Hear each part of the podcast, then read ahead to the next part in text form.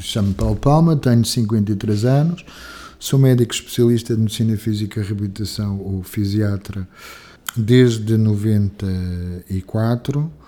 Uh, em termos da especialidade, portanto, estive no Hospital Central, nos Capuchos, que era, era, era o hospital uh, referência em termos de reabilitação dos amputados em Portugal, mas depois uh, a outra parte da minha formação foi feita, inserida precisamente neste Hospital Ortopédico, no Hospital Ortopédico Santiago do Otão, inserido no Centro Hospitalar de, de Setúbal. Portanto, tenho uma área forte de reabilitação de amputados, tenho muitos doentes, portanto, eu, eu tenho a meu cargo digamos, a supervisão médica dos grandes incapacitados, indivíduos com mais de 50%, 50 de incapacidade. Falamos de traumatismos cranianos, uh, vertebromusculares e, e amputados. E, fundamentalmente, é isto. Ser, ser médico fisiatra ou, ou um, também designado uh, médico especialista em medicina física e reabilitação, um, digamos que é quase um, um clínico geral dentro da medicina um, e que tem a seu cargo uh, a área de, de, de, das sequelas e das incapacidades. No entanto, é um profissional que um, tem de saber e tem na sua formação uh, áreas, as principais áreas da medicina, portanto, neurologia, uh, ortopedia, cardiologia, pediatria, medicina de Portanto, a reabilitação toca em todas estas especialidades e uh, eh, um, eh, na recuperação ou na reabilitação das sequelas e das lesões uh, inerentes a cada, a cada uma destas áreas. Desde, desde o diagnóstico ao acompanhamento e, e depois a, também a, a, numa fase terciária de reabilitação, que se, que se trata já de, de, de adaptação do, dessas sequelas no, no meio ambiente familiar e, e, e profissional do doente. Portanto, nós vamos desde uma fase clínica aguda e subaguda, até uma fase precisamente das sequelas e da integração socioprofissional do doente. Ok? Vamos um bocado mais do que a medicina tradicional vai. Um, e fundamentalmente é isto. Portanto, é o médico que lida com as incapacidades, um, ensinando o doente a viver com elas, um, traçando novos objetivos em face das mesmas e projetando-os no, no seu meio familiar e social e profissional, de modo a minorá-las e aumentar e, e, e, dar a qualidade de vida necessária ao doente. Fundamentalmente é isto. Portanto, em campos de, se quiserem, campos de eh, mais estruturais em termos do corpo humano, portanto, teremos que ter conhecimentos muito, muito avançados sobre o nervo, os músculos, os tendões e o, e o osso, fundamentalmente. Bom, é, é, dentro da minha área de atuação aqui no hospital, portanto, a, área de reabilitação que, eu, que, eu, que eu me dedico mais e, e, e quase em exclusivo é a reabilitação ortopédica. Não, é? não respondendo em termos precisos de taxas de incidência, vou-lhe dizer que há picos de incidência de sinistralidade, portanto, nomeadamente no verão, um, quando as pessoas eh, em altura de férias se deslocam mais para, o local de residência para os locais de férias e em condições eh, atmosféricas eh, adversas. Portanto, isso nota-se na afluência à urgência e um, na gravidade uh, dos, desse, de, dos acidentes. Um, o tipo de lesões, portanto, depende disso precisamente, sendo que podemos uh, fazer uma uma ligação com a, ou, ou uma, verificar uma, uma, uma, taxa de incidência maior nos amputados dos membros, nos acidentes de moto, é? em lesões do plexo braquial, ou seja, com atingimento dos nervos da parte superior do braço, ou por arrastamento, ou por queda direta sobre esse lado, no, na altura do acidente. Os atropelamentos, uh, há uma taxa de incidência maior de fraturas eh, multifraturas a nível dos membros inferiores, por causa do impacto do, do, do, do para-choque. Os traumatismos de, de, de, nos movimentos de chicote, os traumatismos da coluna cervical, também dependente dos meios de proteção do veículo, não é? Um, e que vão gerar luxações de vértebras, fraturas com ou sem lesão medular e que geram quadros depois de, eh, de paralisia ou dos quatro membros ou do, do, dos membros inferiores consoante o nível da lesão. Temos muitas lesões dos membros inferiores, em termos também de amputação e de, e de fraturas múltiplas um, que geram incapacidades grandes. Amputação unilateral, normalmente em veículos de duas rodas. Amputações bilaterais, quando se trata de tipo esmagamento dos membros inferiores, aí, decorrentes de veículo de duas rodas, ou de atropelamento. Muitas destas lesões, não é? Que envolvem fraturas múltiplas nos membros inferiores, hum, em último caso, podem se complicar e tornar os membros inviáveis certo? E daí ter que, na altura, não ser feita logo, o, doente ou sinistrado não perder os, os, membros no local, mas a posteriori, devido a complicações fundamentalmente circulatórias, de falta de viabilidade circulatória dos membros, um, a amputação uh, põe-se põe numa, numa segunda fase. Fundamentalmente na sinistralidade rodoviária. Uh, alguns uh, enquadrados no contexto de acidente de trabalho, mas mesmo nesses, não é? acontecem muito nas deslocações para o trabalho. Tanto na, na, na cavidade craniana, no crânio, como na cavidade abdominal, Uh, os órgãos não estão fixos, não é? Digamos que são cavidades mais ou menos rígidas e que protegem um conteúdo um, mais ou menos móvel, ok? Não, não, estamos a falar da rigidez da cavidade abdominal, mas uh, uh, o princípio um, e as consequências dos mecanismos violentos de aceleração e desaceleração também acontecem cá embaixo, relações do baço, etc., porque os órgãos não não estão fixos, não é? Uh, e tem um poder de elasticidade, digamos, limitado.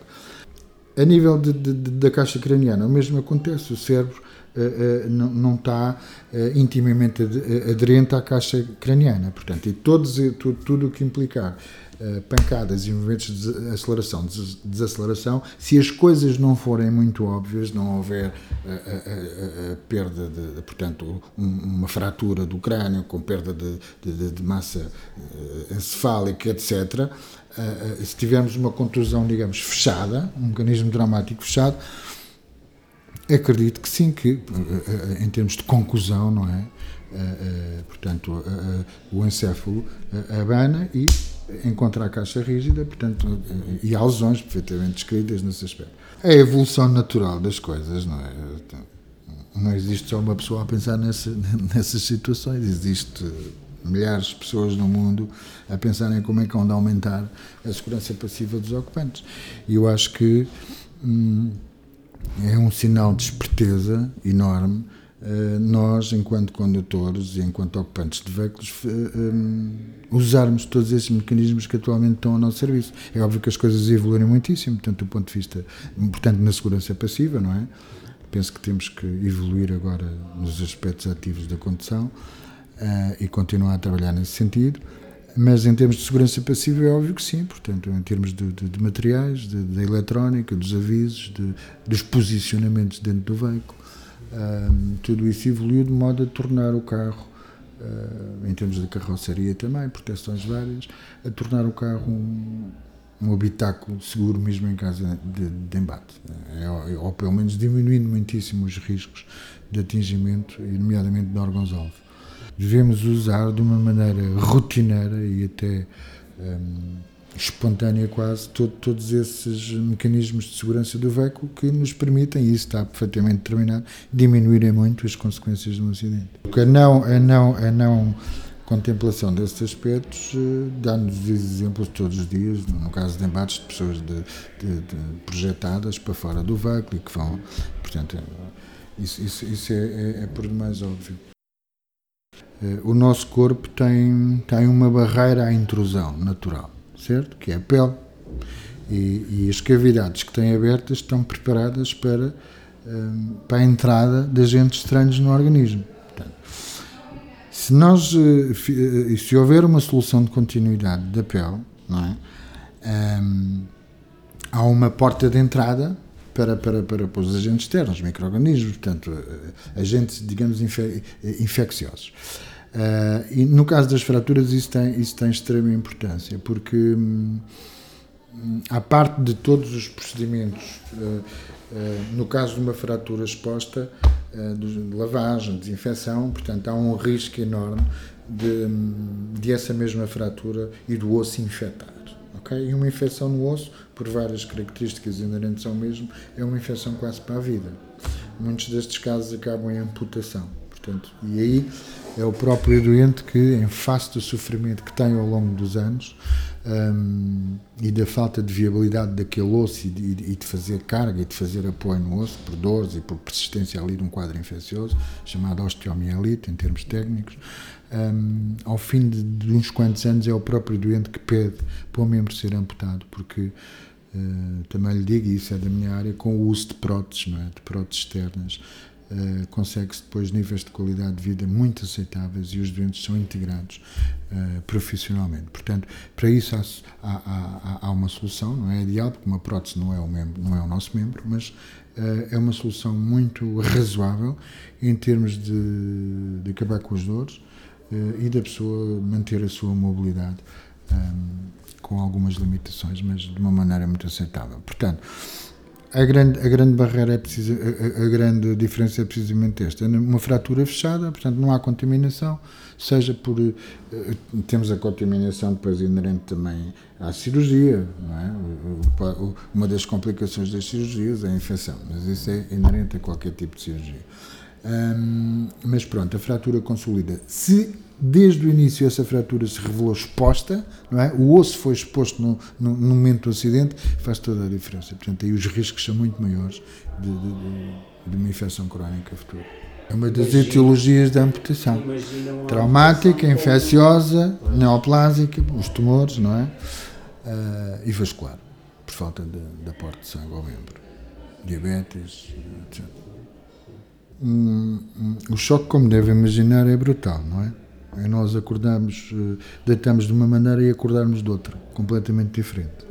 Um, e isso não, não, não atinge só o doente, atinge todo, todo, todo o meio familiar do doente, nomeadamente os, os, os, mais próximos. Normalmente são indivíduos muito novos, com a vida toda à frente, falamos de 18, 20 anos, uh, e que de um momento para o outro não é? E isso aí também existe toda uma panóplia de situações, mas em casos extremos se vê confinado a um leito em que só consegue mexer os olhos. E isto é literalmente assim, porque perdeu o poder de comunicação, uh, não faleceu, uh, continua vivo para todos os efeitos, mas com uma incapacidade total de 100%. Totalmente dependente de terceira pessoa para cuidar, digamos, daquela flor que precisa de ser regada, mas não vai crescer. Portanto, isso é uma, é uma coisa brutal. São situações que têm que ser acompanhadas logo desde o início, do ponto de vista de reabilitação, mas também muito, muito do ponto de vista psicológico. E essa ajuda psicológica tem que se estender forçosamente à família e a todos os que lidam com, com, com, com doentes. Um, sem dúvida que eu tenho contactado muito, porque estou um bocado ligado também aos acidentes de trabalho, Uh, e são situações dramáticas uh, que ninguém está preparado para elas. Uh, por muito nós tenhamos este afastamento em termos profissionais, portanto, toca sempre a todas as equipas, inclusive as de reabilitação, um, e que é um caminho que se tem que fazer. E depois é um caminho todo que se tem que ensinar. É como nascer de novo, como, como eu costumo dizer. Um, em situações mais leves e de atingimento só de paralisia dos membros inferiores, os paraplégicos, portanto, eh, é um indivíduo que vai começar a ver a, a vida e o mundo de cadeira de rodas, deixa uns quantos centímetros, portanto, vai ter uma perspectiva diferente. Eh, é pena também que todo o envolvente não esteja ciente que existem essas pessoas, têm que viver, têm que continuar integradas no, no, na sociedade. isso aí é outra luta, não é? Temos as adaptações mas que pronto, eh, eh, há ir para a frente nessas situações, há que educar a família, há que manter os cuidados médicos e de enfermagem existentes, porque eles têm necessidades específicas a nível dos esfíncteres, da urina, de, de, de, hum, das fezes, etc. porque perderam esse controle, não é? Também terão as suas complicações naturais de infecções mas pronto, em termos cognitivos, se a coisa fica bem, tem as capacidades mínimas necessárias para prosseguir com a sua vida. Mas pronto, toda a situação é um drama, eh, tem as fases do luto, não é? Não aceitação, não saber o que é que lhe aconteceu, não aceita que lhe tivesse acontecido, mas depois tem, tem uma fase de aceitação e tem uma fase de empowerment e, e, de, e de vamos dar a volta por cima e de recomeçar a vida. É gratificante acompanhar esse, esses processos. E, e, no fundo, nós, nós depois, ao mesmo tempo, temos uma grande capacidade de aceitação. Porque eu estava-me a lembrar de, de casos, maus casos, não é? Que tivesse, a não ser aqueles que de todo têm as suas capacidades muito reduzidas, mas estes casos em que resta, as, as capacidades cognitivas e, e, e, de comunicação estão intactas, as pessoas geralmente, a grande parte, dá a mesma volta por cima. E é, é, interessante acompanhar esse percurso. E aí entra a nossa flexibilidade enquanto seres humanos, que, não, que temos um poder de adaptação enorme que às vezes desconhecemos que temos. É um processo de luta, é o mesmo. É o mesmo. Tanto para o doente como para a família. E, a, e, a, e a, o desfazamento desses processos de luto é interessante, não são todos ao mesmo tempo. Ou podem não ser todos ao mesmo tempo. De um lado temos o doente que ultrapassou já e que está noutra fase, do outro lado temos a mãe ou o pai que uh, ainda continua a negar e acredita que, que o filho vai, vai, vai voltar a andar e vai andar perfeitamente normal, ou que vai ter as capacidades de aprendizagem, ou que vai para a escola, vai voltar. Portanto, está a ver? E gerir isto em termos de equipa de reabilitação é dificílimo. Por outro lado é o contrário, o filho continua e o pai já e, os pais já estão noutra já, já, esse lado é bom porque uh, há ali uma quem está mais perto do doente acaba por ser a família, mesmo, mesmo em termos quase de internamentos. Um, e por outro lado a equipa tem ali uma ajuda, portanto já fez o luto, já ultrapassou essa fase, já está numa fase up e que constitui sem dúvida uma, uma ajuda enorme ao, ao doente. Eu, eu, não sou especialista em sinistralidade rodoviária, eh, eh, mas eh, do que me tenho apercebido, hum, uma, das, uma das principais consequências, se não, se não causas, se não, se não a principal, é uma questão de comportamentos. Um, e eu penso que tem que ser um bocado por aí. Sensibilização, um, por intermédio de, de, de, de, organizações como a vossa, interferência, uh, uh, pressing em todos as, os players, digamos, em todas as entidades envolvidas nessa área, por forma a, a irmos aumentando campanhas de sensibilização e de educação, formação. Uh, eu penso que passa, que passa muito por aí. E, e, logo desde muito pequenos, a nível da escola primária. Portanto, eu, eu acho que a prevenção rodoviária também tem esse tipo de, de iniciativas, uh, mas no fundo. As máquinas estão lá, as máquinas são boas, são, são cada vez mais seguras, mas andam muito depressa. Ok? Portanto, uh, e quem as põe a andar depressa é quem vai lá dentro. Ainda não estamos na, na altura dos automatismos, se calhar para lá chegamos, e se calhar isso vai ser também uma boa resposta nesse sentido. É, tudo o que dependa da cabeça de, do comandante, uh, até, até em, outro, em, outras, eh, em outras áreas e tradicionalmente muito mais seguras como a aviação, nós temos exemplos que, onde houver um fator humano. Uh, com poder de decisão, a coisa pode, pode dar mal. Portanto, eu, eu acho que tem que ser nesse sentido: consciencialização, formação, sensibilização, hum, fundamentalmente isso. Eu acho que o mundo tem caminhado nesse, é, é essa é das principais estratégias, a par do aumento de, de uma segurança passiva do, dos veículos. A minha experiência é sempre pelo lado da, da, das vítimas e eu acho que falta muita coordenação falta muita coordenação entre, entre, as várias entidades que podem ajudar efetivamente este tipo de doentes. Uh, o que se verifica são gaps muito grandes entre os vários níveis de cuidados. Uh, o doente teve o acidente, há todos os aspectos da emergência, há o internamento em fase aguda, há, há a descarga para o nível de cuidados uh, já em termos de reabilitação para um hospital de reabilitação central mas isso dura dois, três, quatro meses e depois temos uma fase de ambulatório e, e, e do doente retornar ao seu domicílio, se for caso disso, cenário A, uh, em que depois deixa de haver apoio de toda a gente. Ou seja, uh, uh, a sociedade e, e, os organismos não estão preparados para, para dessa continuidade.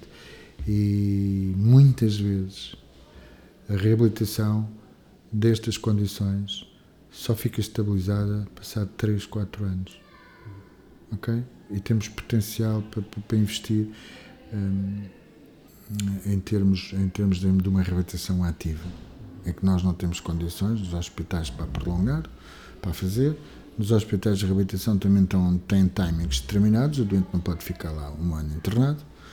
Uh, depois faltam-nos as estruturas de reabilitação intensiva uh, em termos de ambulatório. Cenário A. Uh, cenário B, em termos de institucionalização. Portanto, o doente que sai de um hospital de reabilitação não pode estar lá mais do que também uns X meses para, para a chamada reabilitação ativa. Depois falta-nos outra. Portanto, mas também não pode ir para casa. Não está em condições de ir para casa. É um peso enorme para a família e que não está, não, não, não, não tem condições de domicílio. Precisa de cuidados de enfermagem e precisa de cuidados de reabilitação uh, de uma forma quase contínua. Uh, também não existe resposta nesse, nesse aspecto. E numa articulação, a rede não se articula. O foco não é o doente. E acho que é perfeitamente justificável, porque é um problema premente, atual, enorme, que tem crescimento. Um, e que, segundo alguns estudos, também se compara em países desenvolvidos e civilizados, um, ou seja, as consequências e as sequelas dos acidentes de, uh, rodoviários um, são comparáveis a países em estado de guerra, na população jovem. Portanto, esses dados estão, estão, estão, estão estudados.